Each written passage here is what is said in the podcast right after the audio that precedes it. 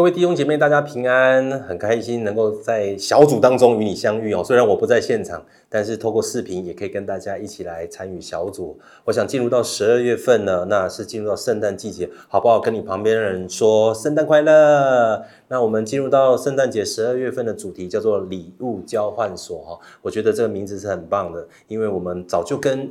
这位父神做了礼物的交换，因为他将他的耶稣基督，他的宝贵儿子，已经早就给了我们，而且他跟我们交换的东西是把我们不好的东西给。交换回去，以至于我们因着耶稣基督的缘故，我们可以成为新造的人。所以进入到十二月第一周的主题叫做“带领我的每一步”。我们一起来先读一段经文，就是我们的主题经文，在诗篇一百一十九篇。一起来，请你的话是我脚前的灯，路上的光。我们每一个人在我们人生的每一个阶段，其实真的很需要有人带领啊。那特别是我们在面对啊神人生的十字路口的时候，我们格外需要有人成为我们的指引，成为我们的帮助。我想，所以给。大家今天第一个标题就是，呃，在面对我们未来要走的时候，我们其实需要先回顾我们过去所走过的每一步，因为我们过去所走过的每一步都有神美好的旨意，所以给大家今天第一个标题是：过去的每一步成就现在的你我。我们所走的每一步，无论是好。无论是坏，这些好好坏坏，最后拼凑起来都是全部的我，是我们没有办法将它分割。纵使你不喜欢，你很讨厌，或者是你很懊悔，你说心里面有说啊，早知道那个时候应该怎样怎样，但是我们都没有办法再回到过去做任何的改变。但是如果在耶稣基督里面，我们可以将过去的这一切都变成新的，因为圣经告诉我们说，旧事已过，一切都变成新的。在我们的网络教会里头，有一位姐妹，她跟她的女儿分隔了十八年之久，但是因着在这个教会当中接受装备，那圣灵触动了她，以至于她开始啊跟她的呃就是前夫有了开始这样的联系之后，想不到十八年不见的女儿啊没有联络的女儿，竟然现在可以跟她再次的相逢。如果不是耶稣基督过去所走过的这一步，我们认为已经不可能改变的。但是在神手中依然可以改变，所以在罗马书是这么说的：我们晓得万事互相效力，叫爱神的人得益处，就是按他旨意被招的人。我是我深信，如果你真的认识神，你一定会爱上这位神，再也没有比神。这么这么一位神更美好的神呢？你找不到了。所以，如果这位神这么的美好，难道你不爱吗？你肯定会爱上他。你不但爱上他，你还愿意来跟随他，以至于圣经告诉我们说，当我们爱神，然后神就叫我们得益处。在圣经当中，大卫是一个最好的例子。那大卫他在面对歌利亚之前，那神在每一天他牧养的每一步就在预备他。难道说大卫面对歌利亚的时候，是神神奇的能力与他同在，所以那个就是石头在天上飞一飞，然后还会自动转弯打中歌利吗？歌利亚吗？绝对不是。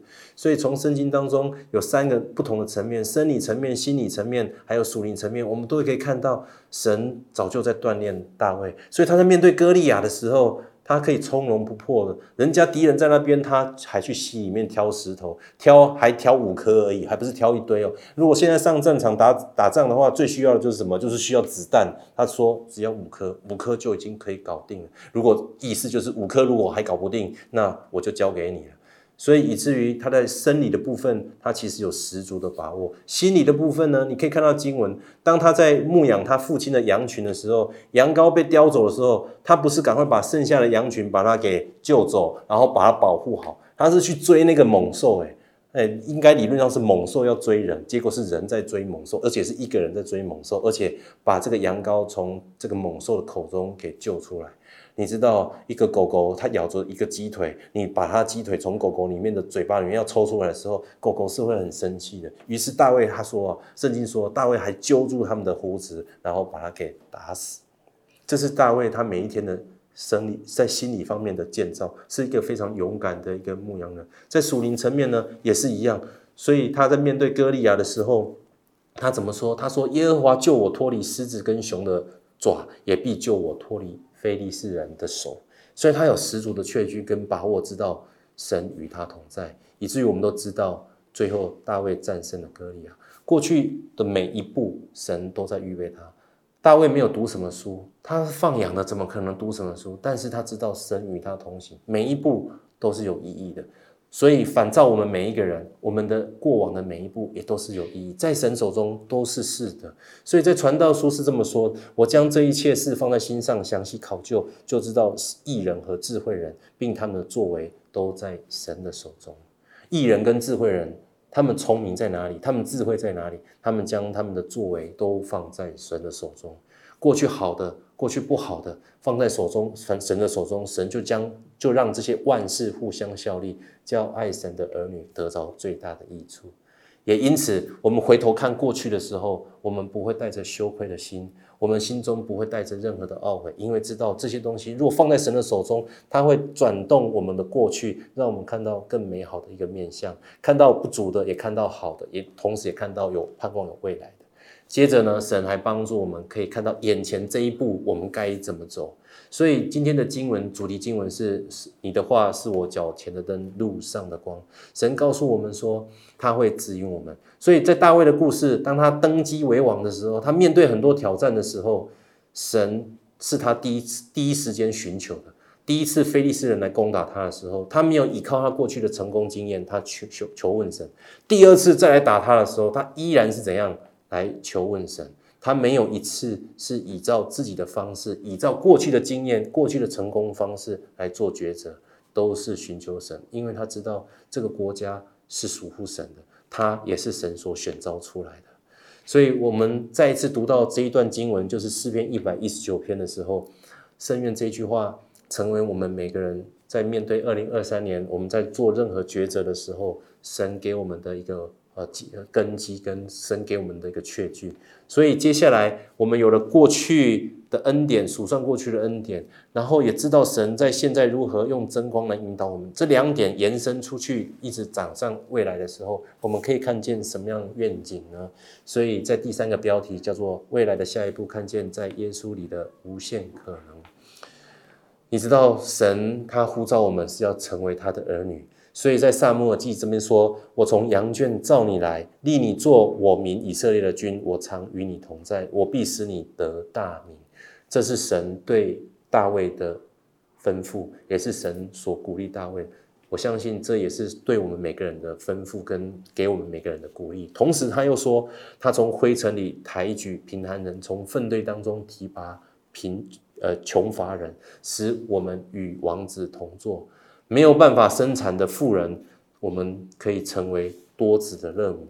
这是神他对我们的未来的愿景的图像。不单如此，他还要我们成为合他心意的人。在使徒行传这么说：“我寻得耶西的儿子大卫，他是合我心意的人，凡事要遵行我的旨意。”每一个领袖，你被神拣选摆放在这个位置上，最重要不是让你有权柄很掐压。重点是要你使用你的权柄，带领人们来认识神，带领人们来敬拜神，而这就还是合神心意的人。那你会说，那怎么样合神心意？很简单，圣经怎么说，我们就怎么做。圣经告诉我们不可停止聚会，哎，跟旁边说不可以停止聚会，啊，都要来小组聚会哈。然后再来，神告诉我们说，唯喜爱耶和华的律法，昼夜思想，这人变为有福。哎，所以要跑一万，要跑一 two，要跑一三，要跑成长门徒领袖。你不知道神的话。啊，你怎么让神的话变为你脚前的灯跟路上的光呢？难道随便这样子像圣经在抽签一样，抽到哪一张就读哪一张吗？这样就太可惜了。马太福音二十八章告诉我们说，要回应大使命，你开始跟你旁边的人分享你生命的见证，开始来传福音了吗？圣经怎么说，我们就怎么做，我们就可以成为合神心意的人。第三个，神他与我们同行，他要为我们带来得胜。圣经里在萨母耳记下多次提到。大卫无论往哪里去，耶和华都使他得胜。如果神可以使大卫得胜，神也必然可以使你、使我能够得胜。